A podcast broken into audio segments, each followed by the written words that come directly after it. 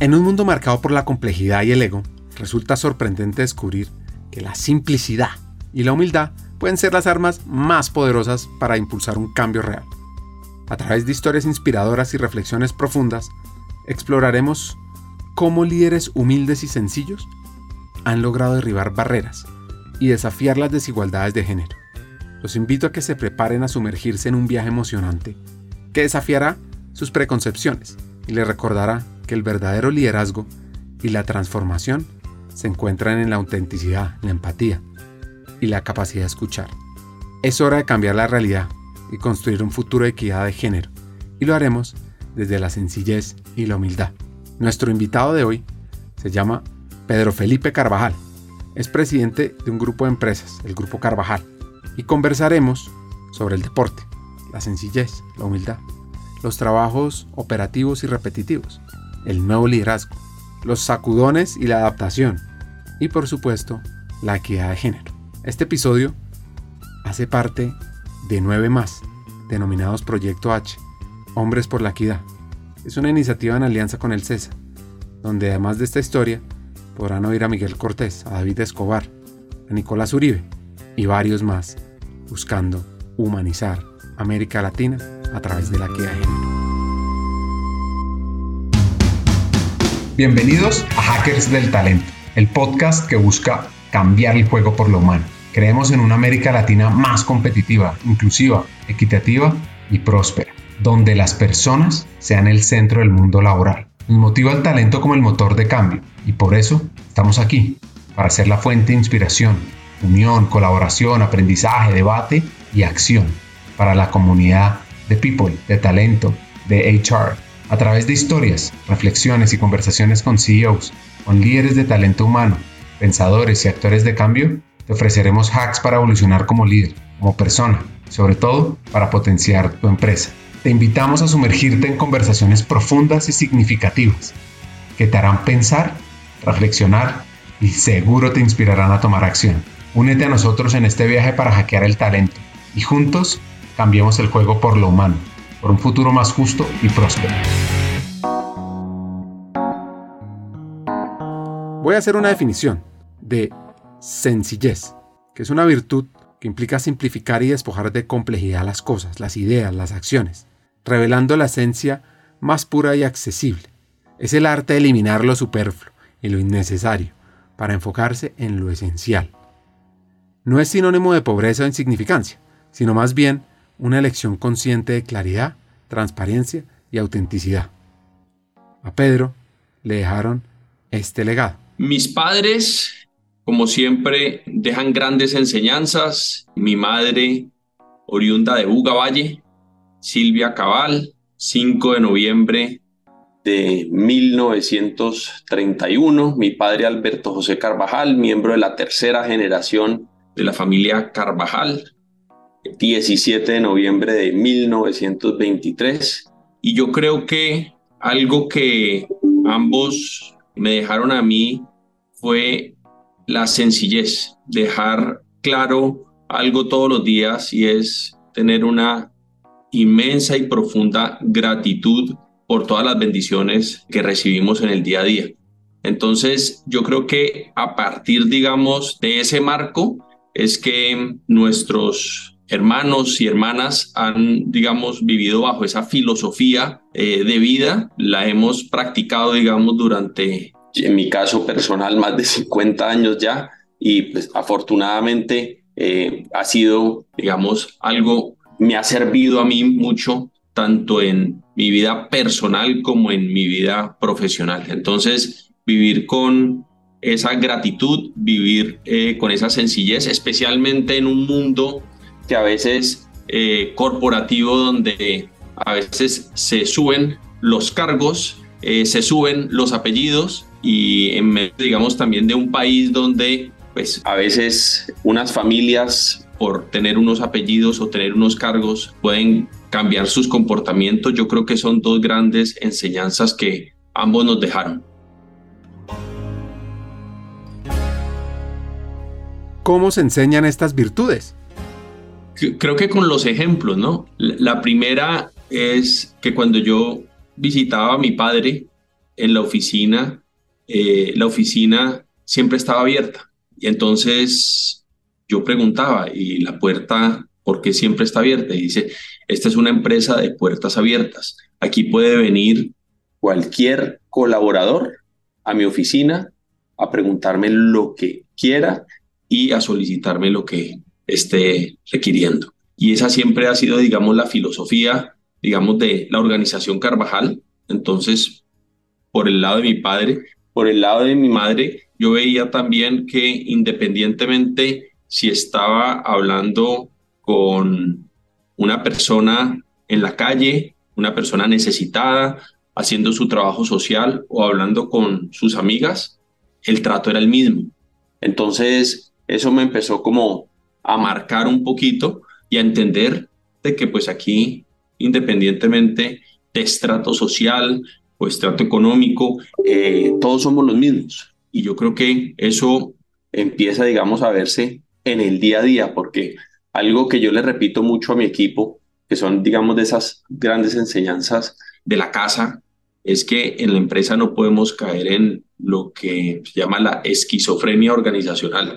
Y uno ve unos letreros muy bonitos a la entrada y unas visiones muy bonitas y unos propósitos superiores muy bonitos, pero en el día a día no se practican. Entonces, creo que eso fue, esas son, digamos, dos enseñanzas que pueden ser básicas, pero al final, pues yo también tengo dos hijas, 13 eh, y 11, Camila y Manuela, la mesa del comedor, eh, hablamos mucho de esto y de la importancia de vivir con gratitud y con sencillez y la importancia del trato hacia los otros.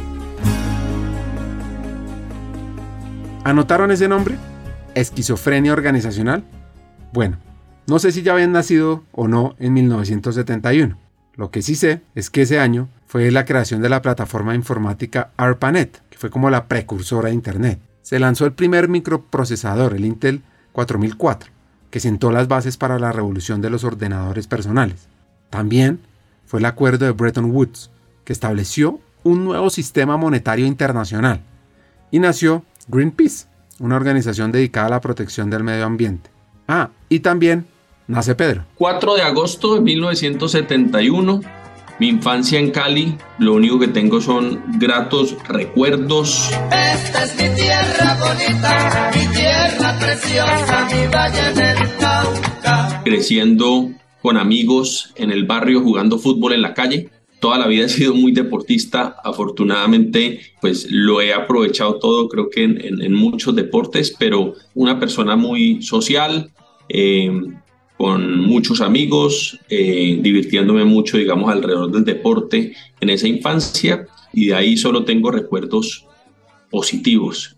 Eh, después viene, digamos, un momento un poco más difícil eh, por inseguridad, por casos que se empiezan a, dar en, en, la ciudad y obviamente pues en el país, como todos sabemos, comienzos de los 80 y en ese momento tuvimos que salir a, Estados Unidos y yo viví desde los 12 años eh, más o menos hasta los 22 en Estados Unidos, donde terminé la universidad.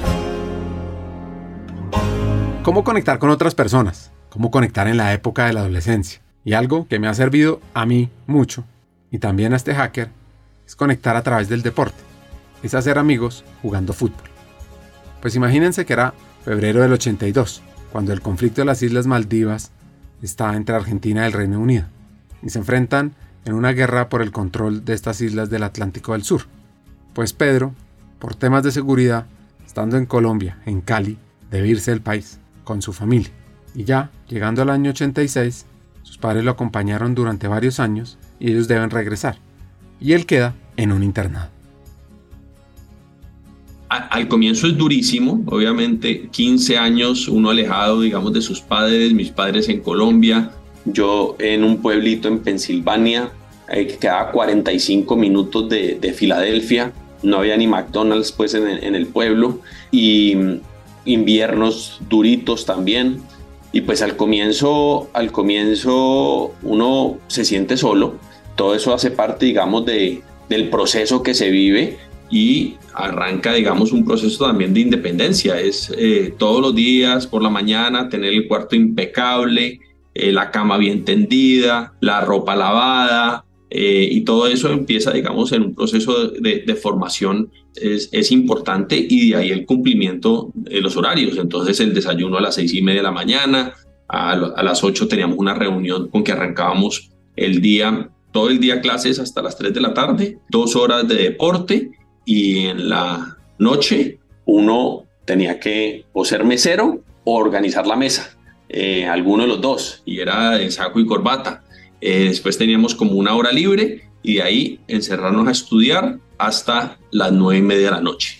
Y a las diez ya durmiendo y vuelva a la rutina, pero muy, muy, muy, digamos, exigente. Y todo eso hace, digamos, creo que como, como siempre, uno puede preguntarle a 10 personas qué piensan de un internado y 5 le dicen es lo mejor y las 5 otras yo nunca mandaría a mi hijo un internado. Yo creo que hay cosas positivas también pues uno tiene que ser consciente de que 7 por 24 está uno con el mismo grupo de personas. También pues elige con quién eh, rodearse y como siempre están las ovejitas negras y hay otros donde son entornos un poco más sanos, pero creo que uno mismo define, digamos, eh, su camino. Entonces yo creo que fue bien importante en mi proceso de formación y ya hacia los dos últimos años eh, hay mucho acompañamiento en, digamos, en lo que uno realmente quiere buscar hacia adelante. Como decías, pues uno a, los 18 años posiblemente no tenga tan claro que quiera estudiar. Yo sabía que quería algo alrededor de administración, pero específicamente eh, no sabía si era economía, si era mercadeo, eh, si era finanzas, pero sabía que era administración. Em, y en ese momento, digamos, con este acompañamiento, digamos, que, que me dan muy de cerca y es en especial eh, el entrenador de fútbol, em, con quien, digamos, tenía un vínculo muy cercano, un señor ya mayor, pero se volvió como mi mentor y él, digamos, me acompañó mucho en ese proceso. Seleccionamos una universidad que cumplía con todo lo que yo estaba buscando y además tenía un buen equipo de fútbol, entonces como que se daban las dos cosas. Lo que me permitió, que creo que fue muy importante para mí, es que en los primeros dos años yo no tenía que decidir específicamente qué estudiar. Yo simplemente me iba como que estaba abierta, digamos, la elección, tomaba clases que eran requerimientos en los primeros dos años y antes de terminar eh, mi cuarto semestre, yo ya me tenía que definir, digamos, por dónde quería tomar. Y en ese momento decidí administración porque me daba, digamos, un poquito de las tres cosas que yo estaba buscando. Finanzas, economía y mercadeo. Y ya tercer y cuarto año de la universidad lo dediqué solo, digamos, a esas materias. En el vasto horizonte de la universidad, la libertad se alza como un faro, iluminando corazones y mentes de aquellos sedientos de conocimiento. Es en este espacio de aprendizaje y exploración donde las almas encuentran el coraje para volar sin restricciones, desafiando los límites impuestos y descubriendo su auténtico potencial.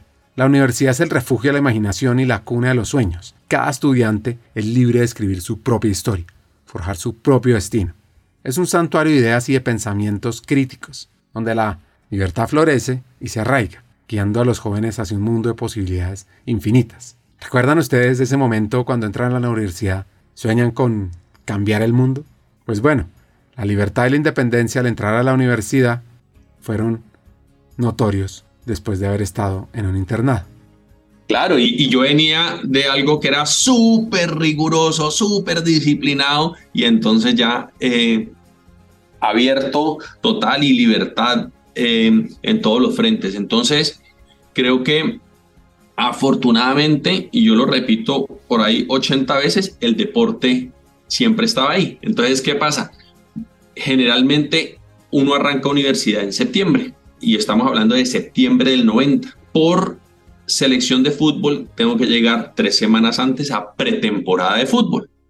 Tres horas cada sesión tres sesiones al día. Mejor dicho, desayunábamos, almorzábamos y comíamos fútbol en ese calor de agosto en Boston.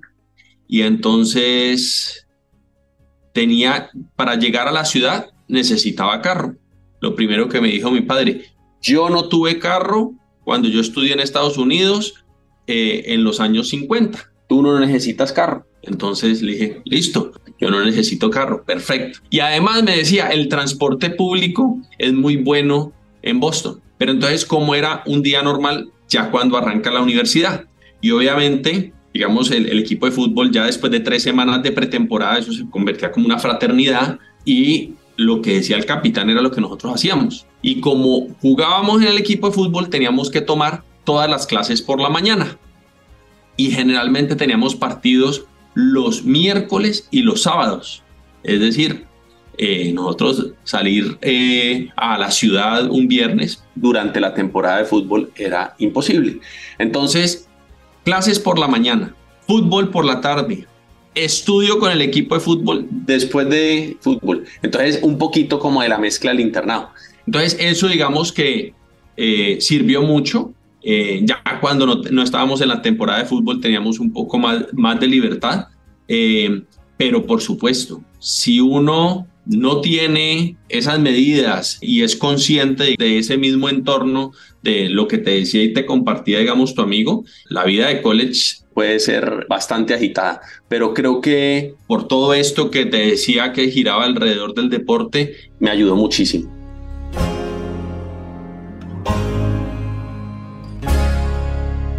Le gustaban mucho las clases de finanzas corporativas, los temas de la banca.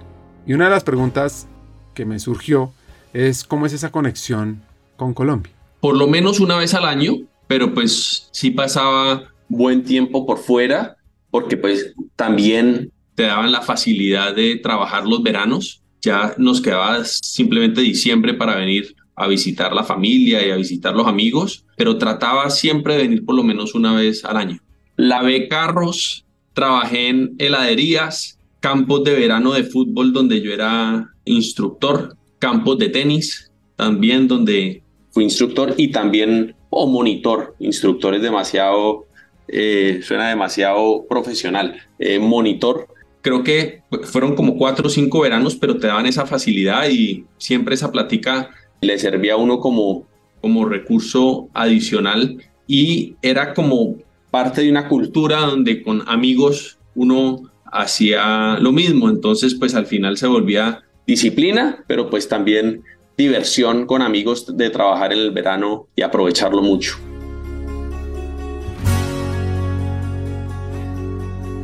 Así que este hacker caleño aprendió a ganarse la vida por su cuenta, sostenerse por su cuenta y tener una red de apoyo, o más bien, una selección de fútbol de soporte. Cuando ya era el año 1995, regresó a su país. Y un reto que no me mencionó muy bien, pero, pero, pero, fue una gran enseñanza. Entonces, año 95, regreso a Colombia y en ese momento estaba iniciando un banco, que era un banco local, donde entraron diferentes empresarios a participar, digamos, de, de ese banco.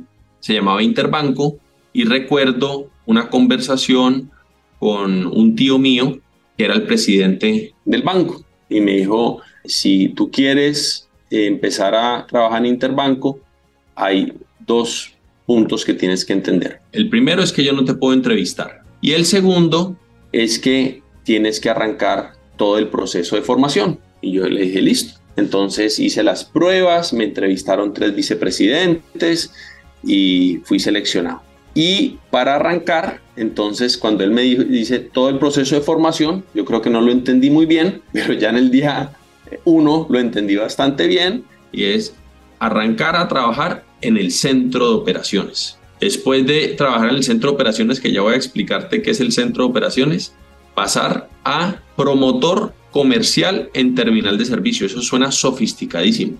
¿Qué significa eso? Es cajero, ser cajero. Si uno quiere entender muy bien la banca, tiene que arrancar por todo este proceso. Y él me lo repetía y me lo repetía. Entonces, centro de operaciones. Entonces, Ricardo Pineda en ese momento giraba un cheque. Entonces, eso llegaba a un centro de operaciones y hay como 15 causales de devolución de un cheque. Entonces yo miraba a ver si las letras concordaban con eh, los números, si la fecha estaba bien, si la firma era la registrada y si no, devolvía el cheque. Entonces yo tenía esa capacidad de devolver cheques. Em, y eso fue el centro de operaciones. Trabajé alrededor de seis meses en el centro de operaciones. Pasé a la, al promotor comercial en terminal de servicio. Pedro ha tenido una experiencia laboral variada, en múltiples trabajos. Cajero, heladero, instructor de fútbol, de tenis. Y llegó a Cali, con un diploma de una universidad de Boston. Y ahí también siguió cultivando la sencillez y la humildad.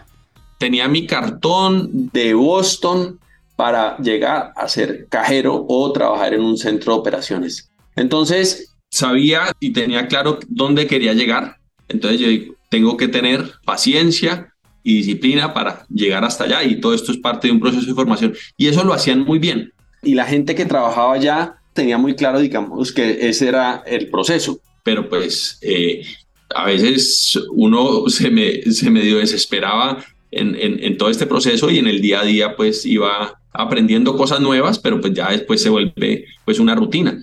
Y lo otro es que pues al final también Cali en ese momento no vivía eh, el mejor momento, año 95, entonces atracos a bancos con mucha frecuencia y ahí uno estaba pues eh, expuesto. Pero yo creo que fue un proceso de formación, eh, de ahí pasé, ojo con este cargo, promotor comercial en terminal de servicio senior. Entonces ya manejaba la sucursal.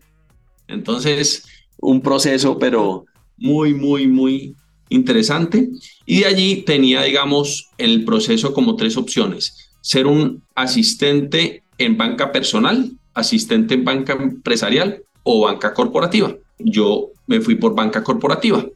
Era lo que pues siempre me había gustado, manejar cuentas de corporaciones grandes. De allí pasé a trabajar a la mesa de dinero del banco como trader y en ese momento el Banco Santander compra el Banco Comercial Antioqueño y me hacen una oferta de irme a trabajar como ejecutivo de cuenta para la banca corporativa.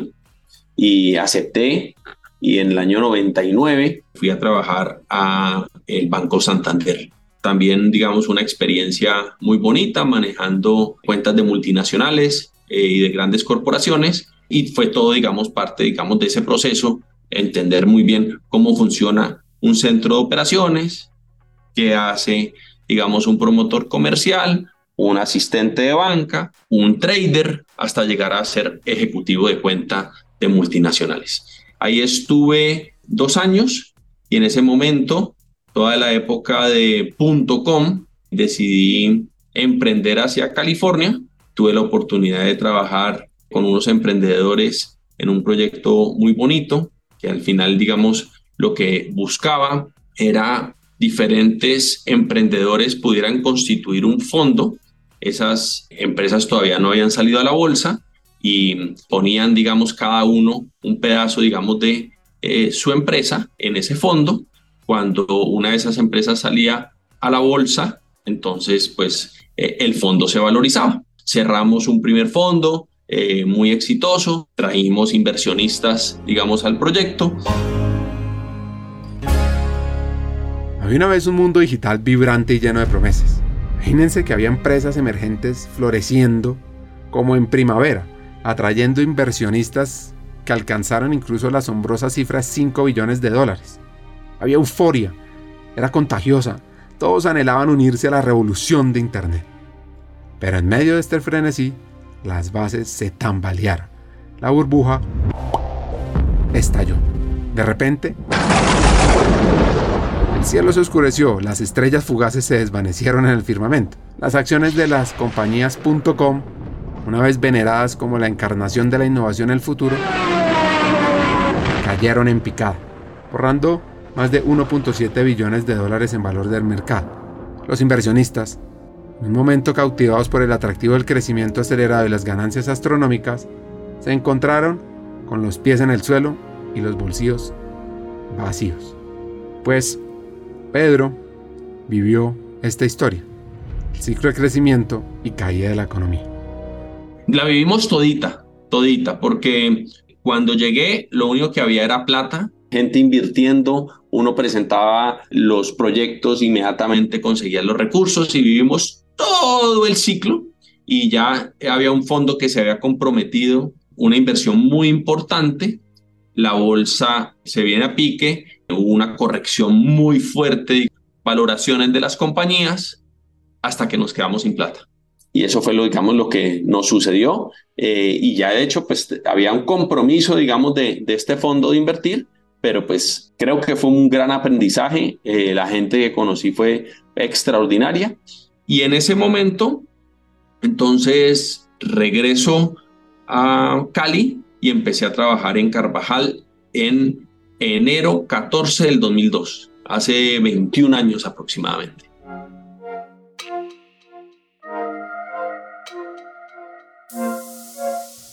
¿Cómo se parece esa crisis de inversión de esa época con la que vivimos hasta hace poco o estamos viviendo? Sin duda, yo creo que pues son, son, al final son ciclos económicos. Eh, si tomamos la foto de los últimos 10 años, hasta el año 22, pues había un ciclo de la plata barata.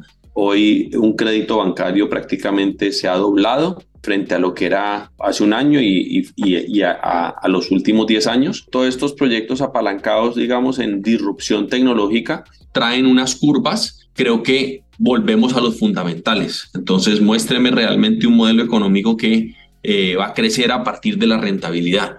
Eh, porque pues claramente hace un par de años simplemente la conversación giraba es cuánta plata va a quemar, eh, y durante cuánto tiempo, para que el inversionista sepa que va a invertir durante cinco años, pero no va a haber un peso. Pero creo que son momentos diferentes, son ciclos diferentes, generalmente se repiten a lo largo del tiempo.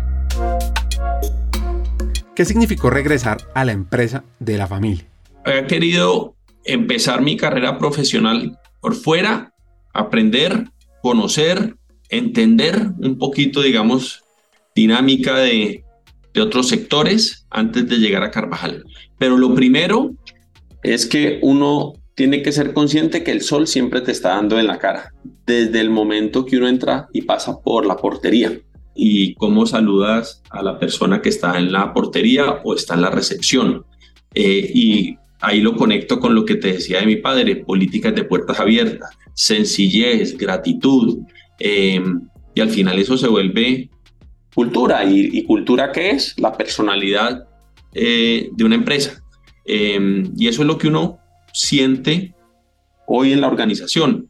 Em, entonces, eh, si te lo fuera a resumir, mucha responsabilidad eh, como miembro de familia, porque pues al final representamos 118 años de historia, en este momento más de 17 mil colaboradores y creo que uno lo que tiene que sentir es eh, inmensa responsabilidad por ese legado, eh, por lo que eso representa hoy y por lo que está construyendo hacia adelante.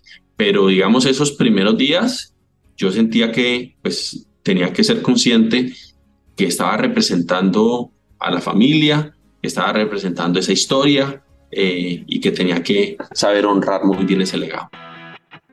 Hagamos una pausa. Como sabes, en Hackers del Talento estamos en una misión, cambiar el mundo laboral por uno más humano, inclusivo y próspero. Sabemos que no podemos hacerlo solos, necesitamos tu ayuda. Te invitamos a compartir este episodio con esa persona especial que está buscando crecer en su carrera o mejorar su empresa. Juntos podemos inspirar a más talentos a sumarse a este movimiento. Queremos que te unas a nuestra comunidad, suscribiéndote al podcast, recibiendo las noticias de nuestra página de LinkedIn o averiguando más en hackersdeltalento.com. No te pierdas la oportunidad de ser parte de algo grande, de marcar la diferencia en el mundo laboral y de transformar la vida de miles de personas, porque juntos podemos hacerlo posible. Nosotros ya estamos aquí, dando el primer paso. ¿Y tú? ¿Te unes a nuestra misión de cambiar el mundo laboral por uno más humano? Hagámoslo juntos. Sigamos con el episodio. Las virtudes se complementan con responsabilidad y dar ejemplo. Si tenía el sol en la cara, ¿cómo manejó ese gran reto? El primer reto fue el diseño de un centro de servicios para toda la organización. Entonces, imagínate, Ricardo, donde estás llegando, nuevo, miembro de familia, llegando de Estados Unidos, y entonces tienes que ir donde cada uno de los presidentes de las empresas a decir, señor Ricardo, ya su contabilidad, su tesorería, sus compras, todas las áreas de tecnología, todas las áreas logísticas, todas las áreas de gestión humana, ya usted no las va a manejar. Las va a manejar un centro de servicios que de forma transversal le va a prestar esos servicios a todas las empresas en los 18 países. Entonces ya resistencia desde el día 1. ¿Cómo es que usted recién llegado me va a venir a decir que entonces me va a quitar a esta persona que es mi contador, al tesorero y, y, todas estas funciones administrativas y de soporte? Entonces, los primeros días duros, muy duros, em, y me voy a adelantar 20 años. El año pasado celebramos 20 años del Centro de Servicios Compartido un centro de servicios que cada vez le entregamos más funciones y se vuelve más fuerte, le entregamos hasta planeación financiera, es un centro de servicios que apalanca el crecimiento de toda la organización, le presta servicios a la organización en todos los países, desde Cali, Colombia, donde tiene el centro principal y tiene unos centros satélites en diferentes países. Entonces, todas las funciones administrativas y de soporte de la organización se prestan desde ese centro de servicios. Vamos a abrir un nuevo negocio, lo presta el centro de servicios. Vamos a comprar una empresa en algún país. Esas funciones administrativas y soportes pasan al centro de servicios compartido. Entonces, fue un proceso muy, pero muy duro, muy duro eh, al comienzo.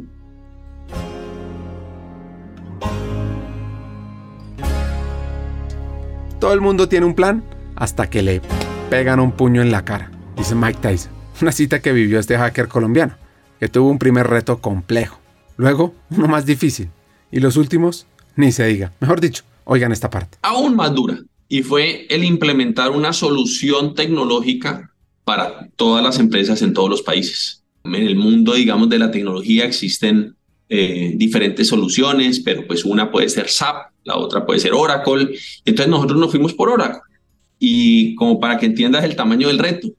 Iba a hablar yo con el presidente A, y entonces le decía, eh, Ricardo, eh, hemos decidido que vamos a implementar Oracle en todos los países. Y dice, no, no, no, es que yo salgo para Alemania porque tengo una reunión con SAP. No, ya decidimos que va a ser Oracle. Ahí entendía el tamaño del reto y la, y la resistencia, digamos, al cambio. Hoy, 20 años después, tenemos Oracle funcionando muy bien. Esos dos proyectos creo que fueron sumamente importantes en la organización y digamos que afortunadamente hoy eh, son sumamente eh, estratégicos de cara a el crecimiento que tenemos planeado hacia adelante. Tanto el centro de servicios que apalanca todo ese crecimiento como la tecnología. Estamos en el proceso montar la nueva versión de Oracle con los retos que eso trae, pero pues al final son proyectos que nos preparan para los próximos 10, 20 años hacia adelante. Entonces, esos fueron, digamos, los dos primeros proyectos. De ahí entra por primera vez en la historia de la organización un presidente no familia, Ricardo Obregón. Llega Ricardo Obregón y entonces me nombran vicepresidente de estrategia. En ese momento, para que nos ubiquemos, digamos, entender un poquito el portafolio de la organización y voy a hablar como de los principales negocios como para entender el, el tamaño del reto que estábamos viviendo. La caja la generaba principalmente publicar negocios de directorios telefónicos. Si le preguntas a tus hijas o yo a mis hijas qué es un directorio telefónico, no tienen ni idea.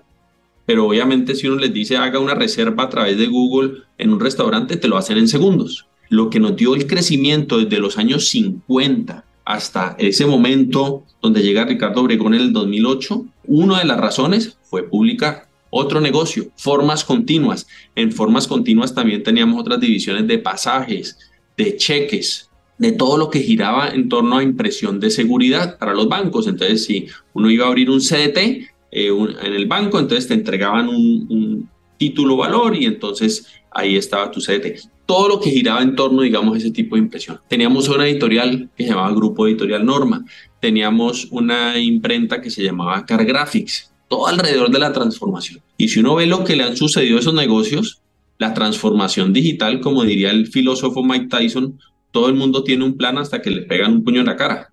La transformación digital lo recibimos todito en la cara. Para tener una idea, el 70% de lo que teníamos nosotros en ese momento cambió.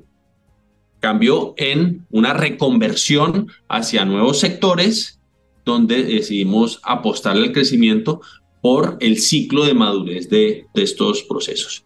Fue una época muy difícil y te voy a poner simplemente un ejemplo muy sencillo. Me nombran vicepresidente de estrategia para redefinir, digamos, este proceso de transformación en la organización. Voy yo a decirle a mi padre, eh, estamos en este proceso. Mi padre ya lleva trabajando 55 años en la organización y le digo, vamos a tener que desinvertir de estos negocios, posiblemente vamos a tener que salir de estos negocios y vamos a crecer en estas nuevas líneas de negocio. Y mi padre me dice, es que tú no entiendes, nosotros en Carvajal no cerramos negocios y no desinvertimos. Lo único que nosotros buscamos es crecer nuevos negocios. Eso fue el almuerzo del sábado. Eh, entonces ya entendíamos un poquito, digamos, el tamaño del reto y pues tercera generación, cuarta llegando, nuevo presidente, no familia, eh, planteando una nueva estrategia. Entonces eso digamos que fue un proceso muy retador y ahí estuve cinco años como vicepresidente. De ahí llega el segundo presidente, no familia, Bernardo Quintero, y yo paso a la vicepresidencia de desarrollo organizacional. Talento, competitividad, tecnología. Y ahí estuve tres años. Eh, después pasé a ser presidente de la filial eh, Carvajal Empaques, que es la filial eh, más grande que tiene la organización. El 30 de marzo del 2020, 18 días antes nos habían encerrado, porque recuerdo mi último viaje a Panamá el 11 de marzo, y el 30 de marzo me nombran presidente de la organización. Dos días después, las plantas estaban paradas. a mí me ha tocado manejar crisis duritas, la montada del centro de servicios, eh, el proyecto Oracle, una adquisición que, que, hicimos en México, que de lejos fue la adquisición más grande que, que ha hecho la organización. Fue muy, pero muy dura los primeros años, entonces me tocó, digamos, ese proceso, pero nunca un proceso como que uno se levanta por la mañana y las plantas están paradas. Entonces, desde ese momento decidí, por favor, me mandaran todos los días, aún los recibo, los saldos en caja, como para saber cuántos días de caja teníamos y fue un proceso pues muy, muy retador en el 2020. La mística es una experiencia profunda y trascendental que busca la unión con lo divino, lo sagrado, lo espiritual. Va más allá de la comprensión intelectual y se sumerge en la dimensión de lo misterioso y lo inefable. La mística implica una búsqueda interna, una conexión directa con lo trascendental, que puede manifestarse a través de la oración, la meditación, el éxtasis o la contemplación la mística de, la organización ha sido la formación del talento y de la banca. Si, uno ve, digamos, eh, a lo largo de la historia, hemos venido trabajando mucho en esa banca. Por momentos salimos a buscar por fuera de la organización, pero si uno toma, digamos, 20, 30 años de historia, ve que eh, la formación del talento al interior ha sido muy importante. Si te pongo los últimos años, desde que eh, estoy en la presidencia corporativa, te diría que el 95% eh, de los cargos donde hemos tenido nuevos nombramientos han venido, digamos, de, de la banca. Y tenemos casos muy bonitos de personas que arrancan como auxiliares, como asistentes, en, plantas de operación y llegan a ser gerentes generales de, de una operación.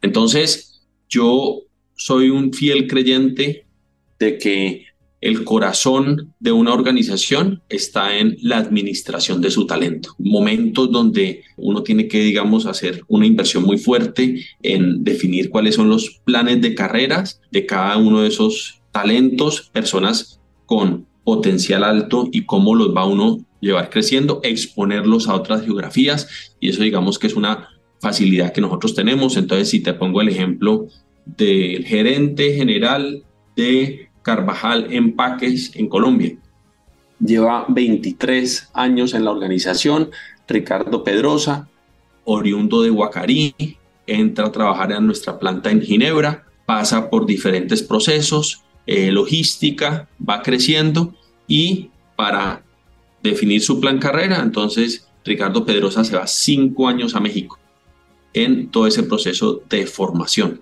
y ya regresa a Colombia como gerente general. Todo esto te lo estoy contando en pocos segundos, pero son 23 años de historia.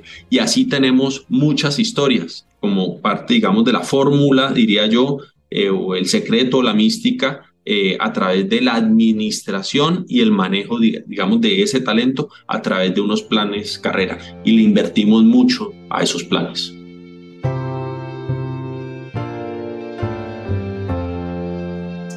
¿Cómo se lidera en época de crisis? ¿Qué hay que hacer y qué hay que evitar? Pues repetir muchas veces, como dice nuestro presidente de, de Junta Directiva, Jorge Uribe, enfrente la realidad y transmita esperanza. Porque, pues, ¿qué está pasando por la cabeza de todas las personas en ese momento? Altísimo nivel de desconocimiento, eh, todo tipo de información que está llegando. En ese momento, entonces hay un cambio en la presidencia de la Junta Directiva porque nuestro protocolo de familia dice que cuando el presidente corporativo es familia, el presidente de Junta es no familia. Entonces llega a la presidencia Jorge Uribe. Jorge me dice, ¿qué necesita? Y yo le digo, Jorge, que tomemos decisiones muy rápido porque si no, nos vamos a morir. Reuniones cada 8 a 15 días, una hora o dos horas y tomando decisiones bien, bien relevantes. Y me preguntaban los miembros de junta, Pedro, ¿todo esto lo tenemos que hacer a la vez? Y yo les decía, sí, todo se tiene que hacer a la vez, porque de lo contrario, pues morimos. Y yo sí quiero que en enero del 2021 ya, digamos, todas estas decisiones se puedan ver reflejadas en los resultados. Claramente el 2020 sabíamos que no iba a ser eh, un buen año, pero estábamos preparando la organización para salir, digamos, fortalecidos de la crisis. Lo más bonito, y eso también explica mucho eh, la esencia de Carvajal, es que los colaboradores me llegaban a mí con propuestas y decían, Pedro, podemos hacer esto diferente. Si nos paramos de esta forma o cambiamos la estructura de esta forma, inclusive y nunca se me olvidará, un presidente de una filial, presidente de una filial, para entender, digamos, el acto de desprendimiento de esta persona, Armando Collazos.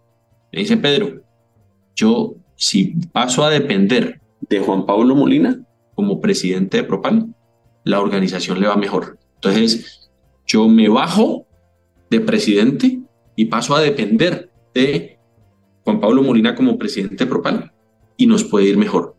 Y así empezaron a suceder algunos casos que fueron de alto impacto para la organización, pero venían de los colaboradores. Eso facilitaba mucho la implementación. Generalmente, muchos de estos proyectos vienen de una junta directiva o vienen de un presidente y se encuentran con mucha resistencia eh, en la implementación. Entonces, aquí habían proyectos que nacían de los colaboradores. Y eso para mí fue una experiencia, digamos, que me marcó muchísimo. Eh, yo estaba llegando, no es que no hubiera la luz, no veía el túnel y empiezo a recibir, digamos, estas reuniones con colaboradores de todos los niveles y empiezan a decir, este puede ser el camino, este puede ser el camino. Y ahí entonces uno pues aportaba los dos centavitos para poder terminar de consolidar el proyecto y presentarlo a la junta directiva y pues ahí empezamos a ver la luz. Eh, el año 2020 fue durísimo, como lo fue para eh, muchísimas empresas, pero efectivamente enero del 2021 creo que marcó, digamos, un hito bien importante donde todo eso que habíamos hecho en el 2020 se empezaba a ver en el 2021. En el mundo de los negocios, el desafío de ejecutar versus soñar es un tema recurrente. Los grandes escritores de negocios han reflexionado sobre esta dicotomía y han compartido diferentes perspectivas. Mientras que soñar implica tener una visión audaz y creativa, la ejecución es disciplina, enfoque, acciones concretas para volver esos sueños una realidad. Encontrar el equilibrio entre ambas facetas es esencial para el éxito empresarial. Como dijo Peter Drucker, uno de los grandes pensadores en este campo, la mejor manera de predecir el futuro es crearlo. Y esto destaca la importancia de tener una visión clara, pero también la necesidad de tomar medidas concretas para volverla realidad. Hay otro autor que me encanta que es Jim Collins, que él habla de la importancia de la disciplina en la ejecución. Y una de las frases que me marcó es que la grandeza no es una función de circunstancias, sino de elecciones conscientes y disciplinadas. Así que esto es un recordatorio que el éxito en los negocios no es solo grandes ideas, sino ejecutarlas con determinación y persistencia. Así que en resumen, el desafío de ejecutar versus soñar es encontrar el equilibrio adecuado entre creatividad y acción. Y acá vienen varios insights valiosos para enfrentar este reto. Todavía COVID 2021, eh, eh, nuevas cepas, entonces todavía teníamos unos casos difíciles de manejar, pero claramente cambió la tendencia y claramente mes a mes veíamos el progreso. Y hay una frase que me gusta repetir mucho y es progreso más que perfección. Entonces, quitémosle el miedo a las personas, eh, esto hay que arrancar, si nos equivocamos sacamos el pie del barro, pero seguimos caminando, pero lancémonos, porque no hay nada peor que la procrastinación. Y entonces que uno sabe que tiene que hacer algo, pero eh, eh, hay miedo y no hay nada peor que en una cultura y en una empresa exista el miedo. Uno lo que tiene que es darle el coraje a los gerentes para que realmente tengan esa capacidad de liderazgo y tomen las decisiones. Si nos equivocamos no pasa nada, pero aprendemos rápido y esa es la capacidad de, lo que nosotros tenemos que ir desarrollando. Entonces, mes a mes veníamos haciendo, digamos, algunos ajustes, aprendiendo, digamos, de algunos errores que veníamos cometiendo, pero, pero se veían la tendencia en los resultados. Mejora, mejora. Eh, así fue el 21, así fue el 22 y fue recuperar la salud financiera de la organización, fortalecerla para, digamos, seguir construyendo el nuevo Carvajal y cuál, como hablamos mucho, digamos, con los colaboradores, es cuál es ese Carvajal de los próximos 10 a 20 años. Y algo que hoy hacemos, que creo que nos ha servido mucho, es que las reuniones las partimos en dos. Hay una reunión que se llama un comité de operaciones, que esto salió de una idea de un colaborador nuestro que es el vicepresidente de transformación, y decía hay que tener un espacio donde vemos los resultados del mes pasado y de la proyección de los próximos meses. Y hay otra reunión totalmente diferente que se llama estrategia y crecimiento. Y esa reunión, lo único que hacemos es hablar del Carvajal de los próximos 3, 5 y 10 años pero son dos conversaciones separadas. Porque cuando uno las une, a veces se contagia, no tuvimos un buen mes el mes pasado, eh, la incertidumbre política, qué va a pasar con las reformas. No, saquemos eso de la ecuación, hablemos de el corto plazo en una reunión y hablamos del largo plazo en otra reunión, pero no nos contagiemos.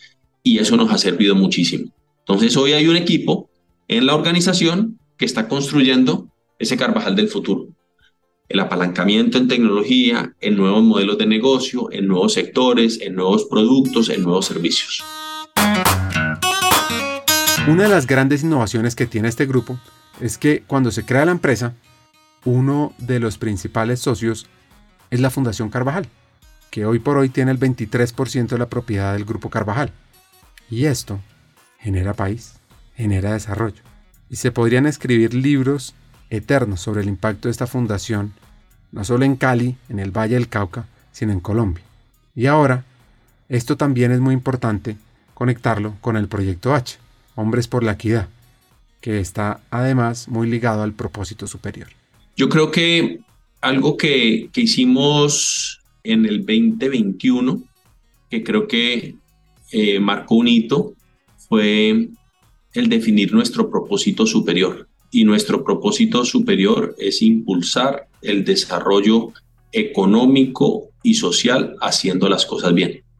Eh, cuando nosotros arrancamos una reunión cuando nosotros vamos a desarrollar un producto, cuando nosotros vamos a desarrollar un servicio, siempre eh, arrancamos por el propósito superior, asegurándonos que estamos honrando ese propósito superior.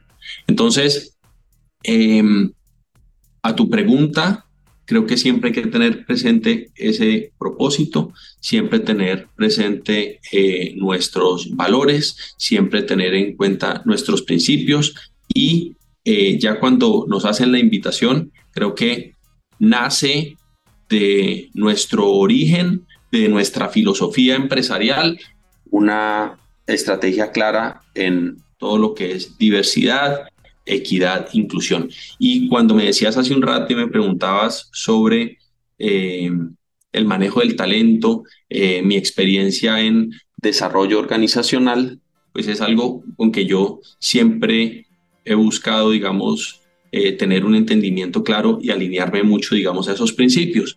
Y te pongo un ejemplo muy sencillo de los reportes directos míos en este momento eh, el 50% son mujeres y el 50% eh, son hombres. ¿Y, por qué mujeres? Porque son las mejores en los cargos que nosotros hoy tenemos. Entonces, eh, la vicepresidencia inmobiliaria y jurídica a cargo de Catalina Giraldo, la vicepresidencia financiera a cargo de Diana García, la vicepresidencia de sostenibilidad a cargo de Ana Milena Muñoz. Hoy la vicepresidencia de Molino, que es un, un eje muy importante de nuestra estrategia del sector papel y empaque a cargo de eh, Victoria Eugenia Arango. Entonces, hoy, digamos, es un, pilar fundamental eh, de, de esa estrategia y cuando nos hacen esa invitación, pues, como te decía al comienzo, es muy importante uno no caer en la esquizofrenia organizacional, donde uno dice, sí, esto está de moda, sí, esto es muy bonito, pero pues eh,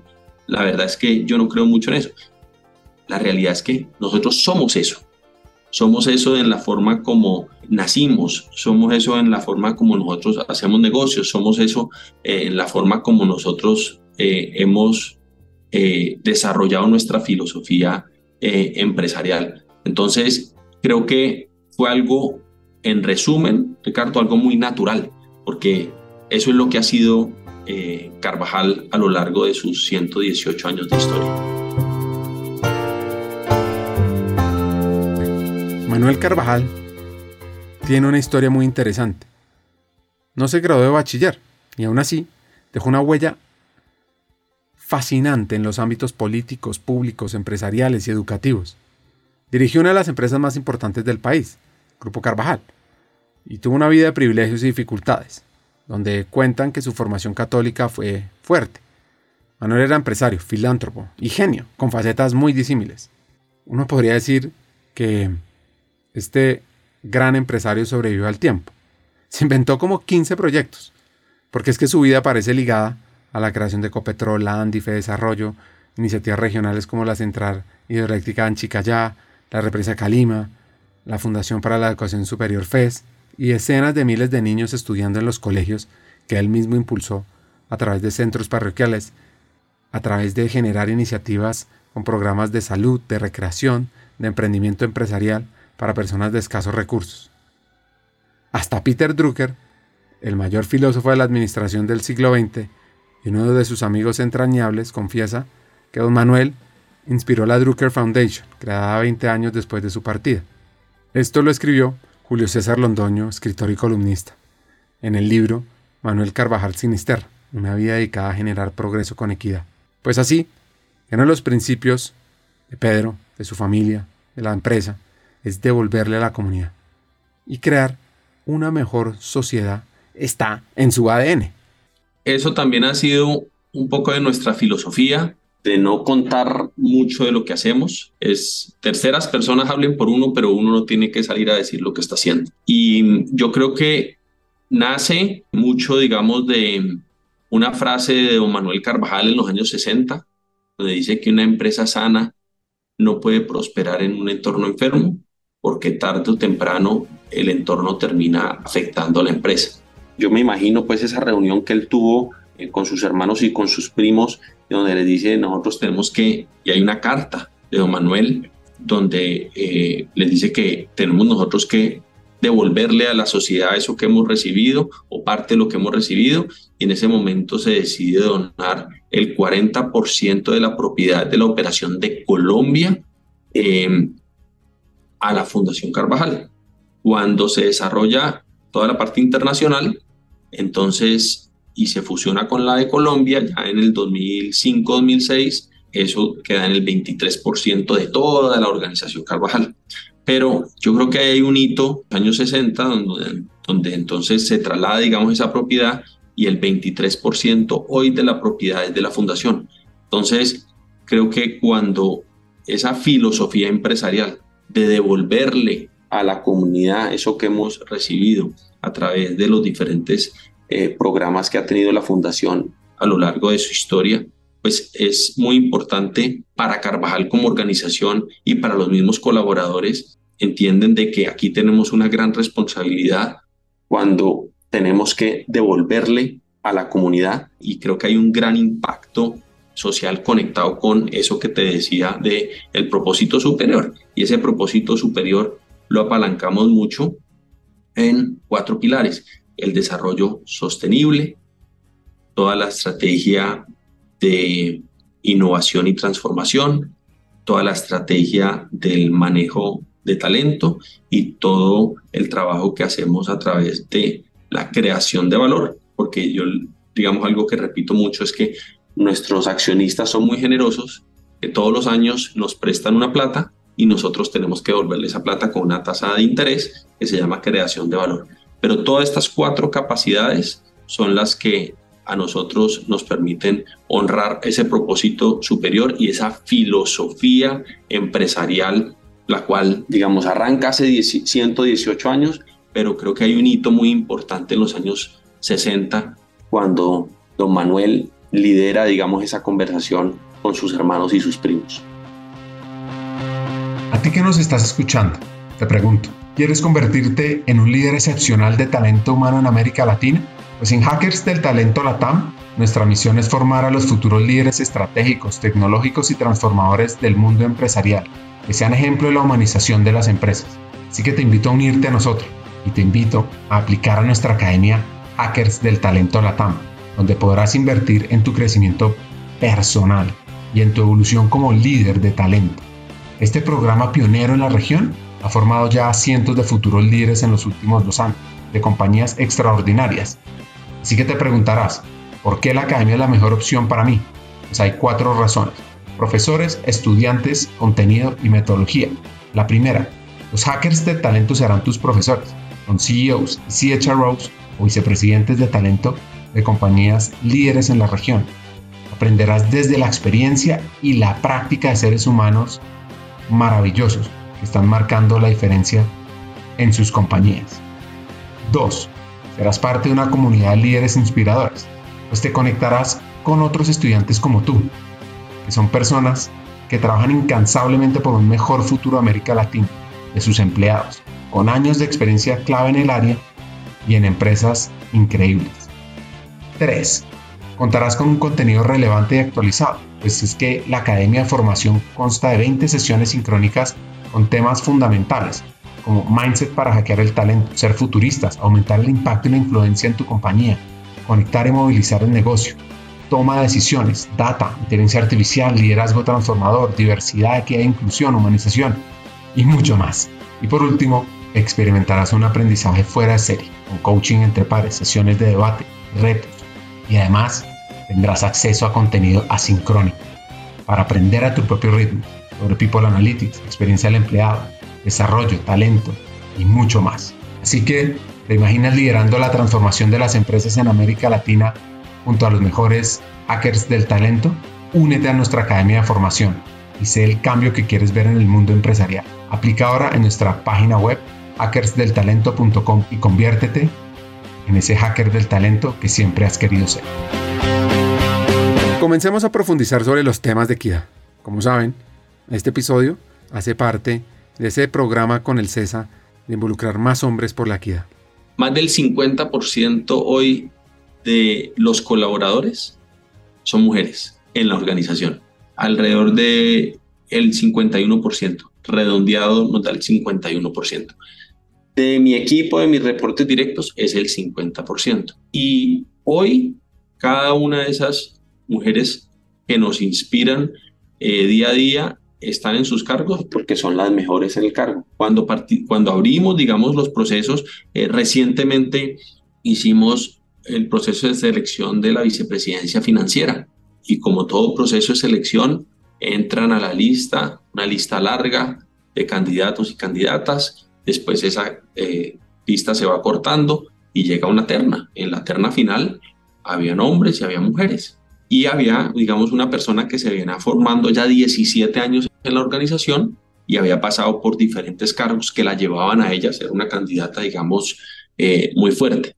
Eh, y el comité en, en su totalidad dijo que la mejor persona para ocupar ese cargo, después de haber evaluado una lista larga de candidatos de Cali, de Colombia, de diferentes geografías, era eh, Diana García. Entonces, yo creo que lo importante es siempre ser muy riguroso en todo ese proceso de selección y como te decía hace un rato, hoy están ahí porque son las mejores en su cargo. ¿Qué me ha servido a mí? Porque con algunas de ellas he trabajado ya muchos años, eh, especialmente con Ana Milena Muñoz, que es la vicepresidenta de sostenibilidad. Creo que he trabajado 17 años y es una óptica y una mirada diferente. Eh, y creo que con, con cada una de ellas he tenido unas buenas discusiones. De lo que yo he recibido, digamos, de parte de ellas es, es, esa óptica, ese ángulo eh, diferente, eh, que es lo que uno busca a la hora de armar un equipo. Yo creo mucho en la inteligencia colectiva. Hace, no, no creo que pase una semana donde yo no lo reúna para tomar una decisión grande y a cada uno uno lo va escuchando y ve eh, ese ángulo diferente, ese ángulo que lo complementa, eso que uno no estaba viendo. Permanentemente digo, hay que ver el partido de todos los ángulos, como me gusta tanto el fútbol. Eh, y eh, muchas veces uno se queda viendo el ángulo de sur, de norte, pero no le da la, vuelta, digamos, a todo ese estadio. Y eso es lo que yo creo que nos pone en la mesa, siempre complementando, digamos, las capacidades pero insisto mucho, eh, y creo que lo he repetido dos o tres veces, pero vale la pena repetirlo una cuarta, y es, están en los cargos porque son las mejores para ese cargo. Después de todos los procesos de selección con Headhunter súper riguroso, como nos gusta hacerlo a nosotros, y afortunadamente, digamos, han cumplido eh, muy bien cada una de sus funciones.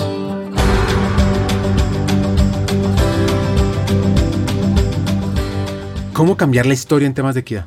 ¿Qué podemos hacer? Yo creo que hay que tener apertura. Es un primer, digamos, mensaje que yo considero que es, es clave. Nos acostumbramos nosotros a que hay eh, ciertos cargos que solo los ocupan los hombres. Y ahí nosotros hemos venido rompiendo paradigmas. Te voy a poner un ejemplo. Los cargos de gerencias de operaciones, fábrica, fierros, máquinas entonces uno dice, ahí tiene que estar un hombre fuerte, grande, manejando, digamos, esas funciones. Y resulta que ahorita en nuestra operación de empaques en Colombia llegó una mujer. ¿Por qué? Porque es la mejor en, en, en, el cargo. Eh, y fue eh, a través de un proceso de selección muy, muy riguroso. Entonces yo diría que lo primero es que hay que ir rompiendo paradigmas. Y uno a veces ve que y siente que, las mujeres pueden ser para cargos más soft y los hombres para cargos más hard. Pero entonces yo creo que por ahí hay un espacio donde uno puede ir rompiendo algunos eh, paradigmas. Creo que hay que, como decía, abrir más el espectro, considerar diferentes ángulos y creo que abrirnos a efectivamente en la diversidad, en mirada diferente, mejores ideas para los grupos, para las empresas, para lo que estamos construyendo. Entonces, esto es algo que yo creo que se tiene que construir día a día. Algo que también me gusta repetir mucho, hay que pasar del PowerPoint al Power Action y al Power People. Esa, esa mirada de ángulos diferentes yo creo que es lo más valioso. Y trayendo, digamos, esas miradas diferentes lo único que hace es construir mucho más. Como gerente de empresas, ¿qué hace Pedro Felipe Carvajal en el día a día? Apertura, como te decía, y rompiendo paradigmas, trayendo y dando unos primeros pasos en todo este proceso. Esto no es algo que va a cambiar, digamos, de la noche a la mañana, pero yo creo que uno tiene que liderar con ese ejemplo y el poner el tema sobre la mesa, el traer, digamos, al equipo a que dé miradas diferentes y definir, digamos, un plan muy bien ordenado en cómo se puede transitar este camino es, es, es un primer paso. Yo puedo citar ejemplos donde para uno puede ser difícil la toma de una decisión, pero cuando uno lo, la lleva a la mesa y ve estos ángulos diferentes a través de este equipo multidisciplinario con mujeres y con hombres, al final sale una mejor idea. Y eso es lo que yo creo que uno tiene que ir eh, rompiendo. Pero eso no es de la noche a la mañana, uno tiene que tener esa apertura.